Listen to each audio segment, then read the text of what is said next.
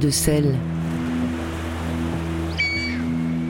Une série pour découvrir le parc national des Calanques, sa biodiversité et son patrimoine. Du fond de la Méditerranée aux îles, de sa flore endémique à l'histoire de ses calanques, écoutez les mystères de ces paysages bleus et blancs.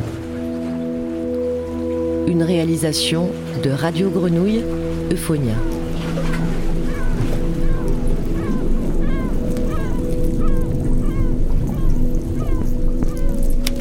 Épave du Grand Saint-Antoine, Marseille, calanque nord-est de l'île de Jarre. Flûte hollandaise de 37 mètres, brûlée et coulée en septembre 1720. Profondeur 10 mètres.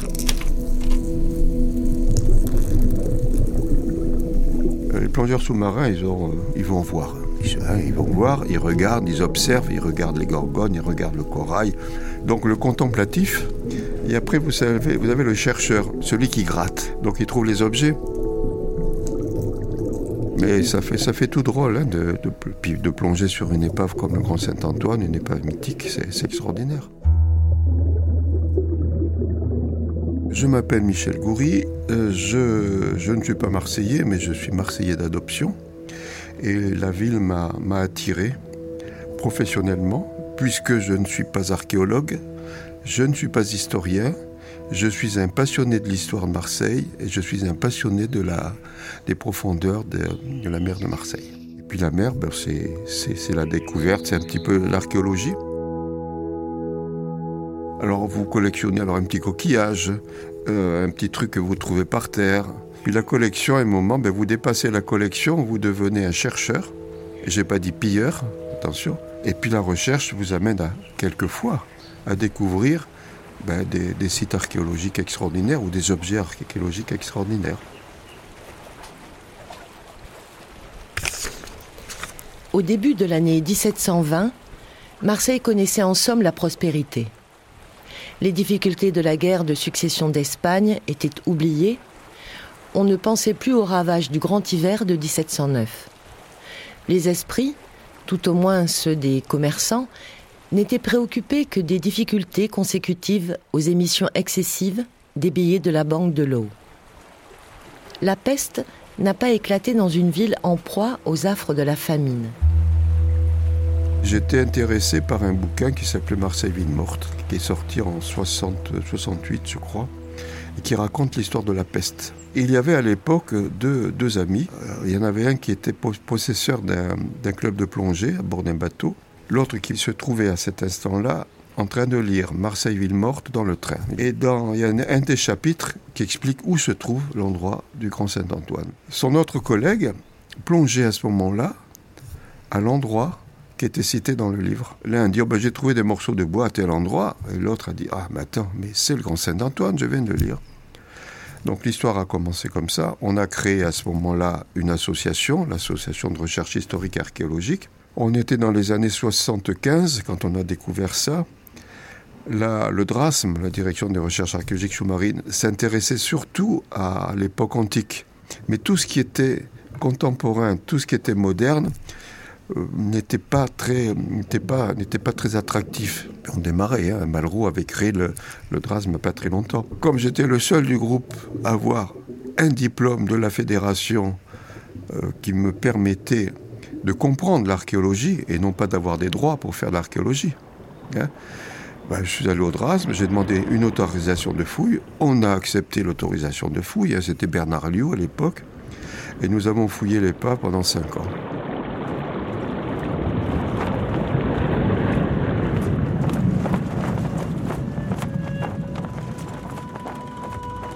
Le parcours du Grand Saint-Antoine, en faisant court, il est simple. Hein. Il arrive le 25 mai, hop, il mouille devant Pomègue. Devant Pomègue, le capitaine va aller à la consigne sanitaire, qui n'est pas la consigne sanitaire que vous voyez, mais qui se trouvait au Fort Saint-Jean. Il montre sa patente de santé, donc son certificat de santé qui explique qu'il est parti de tel endroit à tel endroit, qu'il y a la peste ou qu'il n'y a pas la peste. En revanche, à Livourne, il a eu des morts, il explique qu'il a eu des morts pendant sa traversée. L'intendant de santé, comme c'est une patente nette, va, va lui dire, ben voilà, tu vas me faire, ton bateau va faire 20, 20 jours de quarantaine, les marchandises vont faire 30 jours, les passagers vont faire 10 jours. Il rentre, Il montre à distance ce papier au capitaine de l'île et le capitaine de l'île lui dit bon, tu te mets à tel endroit dans le port de quarantaine. C'est à ce moment-là où il va rentrer. Dès ce moment-là, donc on est à la fin d'après-midi 1720, c'est un dimanche, le 25 mai 1720, les passagers, puisqu'on sait qu'ils doivent faire 10 jours de quarantaine, vont partir. Donc il y a un bateau de service qui vient, on les prend, on les amène à la Joliette, au Lazaret, aux, nouvelles infirmeries. Bon, ils vont être parfumés, etc., etc. Et ils y vont avec leur pacotille. La pacotille, c'est ce qui a amené la peste à Marseille. Les portes de la ville et les fenêtres des maisons furent fermées. Au milieu du silence général, on entendait quelquefois une fenêtre s'ouvrir et un cadavre tomber. Les murs ruisselaient de son sang gangréné et des chiens sans maître l'attendaient en bas pour le dévorer. Dans un quartier dont tous les habitants avaient péri, on les avait murés à domicile, comme pour empêcher la mort de sortir. C'est ainsi que la peste dévasta Marseille. Châteaubriand, mémoire d'outre-tombe. Il y a les premiers morts à Marseille. Et le régent va se fâcher. Louis XV est, est trop jeune encore. Le bateau, vous me l'amenez à l'île de Jarre, puisque c'est l'endroit où normalement doivent euh, mouiller les bateaux qui ont une patente brute, c'est-à-dire un certificat de santé qui indique qu'ils viennent d'un endroit où il y a la peste ou qu'ils ont eu des morts à bord, ce qu'aurait dû faire le Grand Saint-Antoine. Mais on a voulu sauver la cargaison. Et ça se comprend parce que d'abord un des échevins était propriétaire de la cargaison, et ensuite si on disait que c'était la peste, c'était le commerce marseillais qui dépérissait à ce moment-là. Donc il va rester deux mois pratiquement à cet endroit-là, euh, avec tous les, membres de, l'équipage à bord du bateau, sauf le capitaine, qui lui, une fois que sa quarantaine terminée, a été enfermé au château d'If. La décision est prise le 31 juillet 1720. Le régent a décidé il faut brûler le bateau, il faut brûler les marchandises.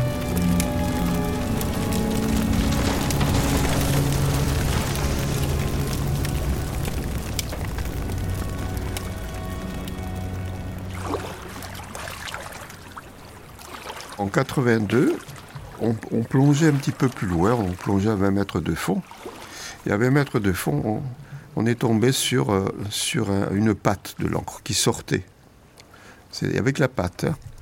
On a donc dégagé, puis on a vu à ce moment-là cette encre qui, fait une tonne. Elle a été pesée récemment, elle fait une tonne.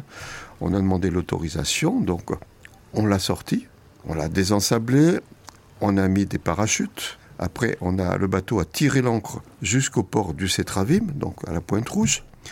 On a sorti l'ancre, on l'a mesuré, on a fait les photos. Puis après, qu'est-ce qu'on en fait?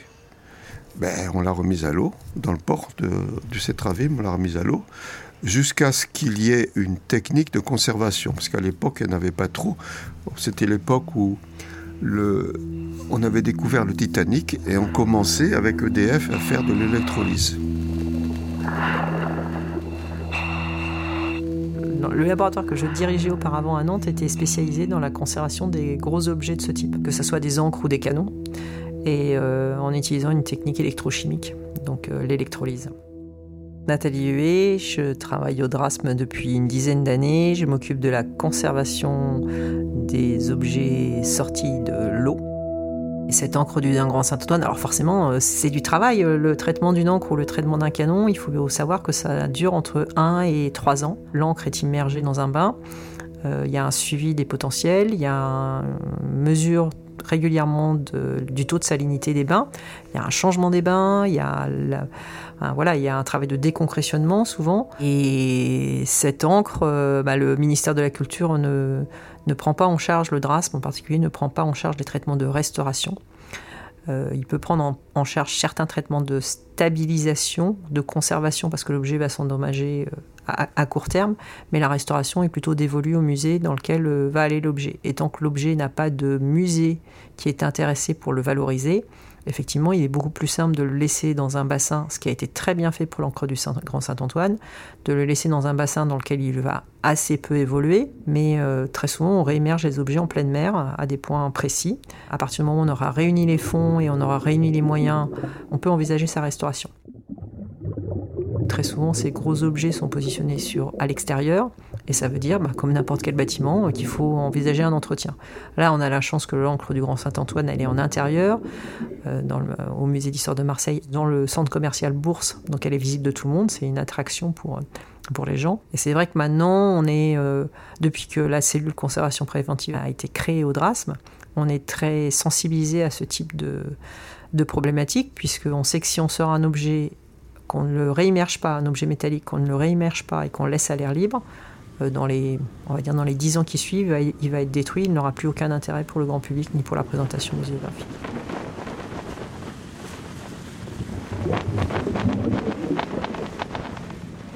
À un moment, j'ai trouvé juste à côté de l'épave ben, des, clous, des clous en cuivre, posés sur euh, une espèce de, de dépôt euh, orange.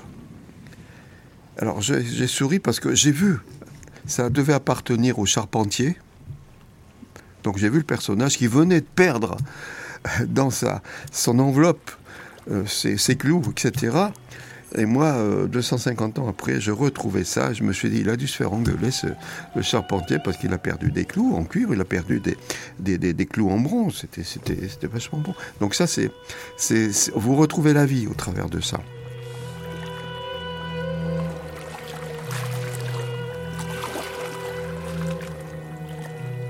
Dès 1730, Marseille semble avoir retrouvé ses 100 000 habitants. La mortalité frappa, bien entendu, proportionnellement plus les pauvres que les riches. Non que ces derniers aient été naturellement immunisés, mais ils étaient plus propres et vivaient moins entassés que les premiers. Or, la peste, on le sait, a pour vecteur la puce, transmise en 1720 non par le rat, mais par l'homme, et par les étoffes et les vêtements. Les morts, qui étaient surtout des manœuvres non spécialisées, furent donc faciles à remplacer. Quant au commerce, il souffrit moins qu'on ne l'a dit, et beaucoup moins que durant les guerres ou que pendant la crise économique de 1774. On voit la richesse des conclusions de ce livre, dont nous ne donnons qu'un rapide aperçu. Jacques Godechaux. Carrière, Coudurier, Rebuffat, Marseille ville morte, 1968. Vous avez fait votre plongée, mais vous êtes exactement où le bateau a brûlé. Donc, c'est-à-dire que vous êtes en train de faire votre film. Vous imaginez ce qui s'est passé à cet endroit-là, et vous faites revivre tous ces gens-là. Vous faites revivre euh, ce drame. Quand le bateau a été brûlé, les membres de l'équipage sont allés sur l'île, ont vécu sur cette île qui est une île déserte qui est épouvantable. Quand il y a le vent d'Est ou quand il y a le Mistral, euh, vous, n'y restez pas. Donc moi, je me suis imaginé ces, ces gens qui étaient là. Mais des bateaux qui sont prenants, qui ont une âme, qui ont une histoire, et puis une histoire dramatique. Il n'y a que le Grand Saint-Antoine, vous savez.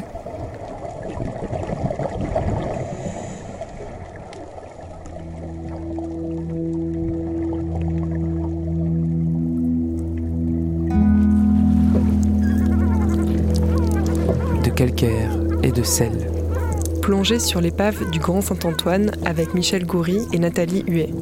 Musique par le Concerto Soave. De calcaire et de sel.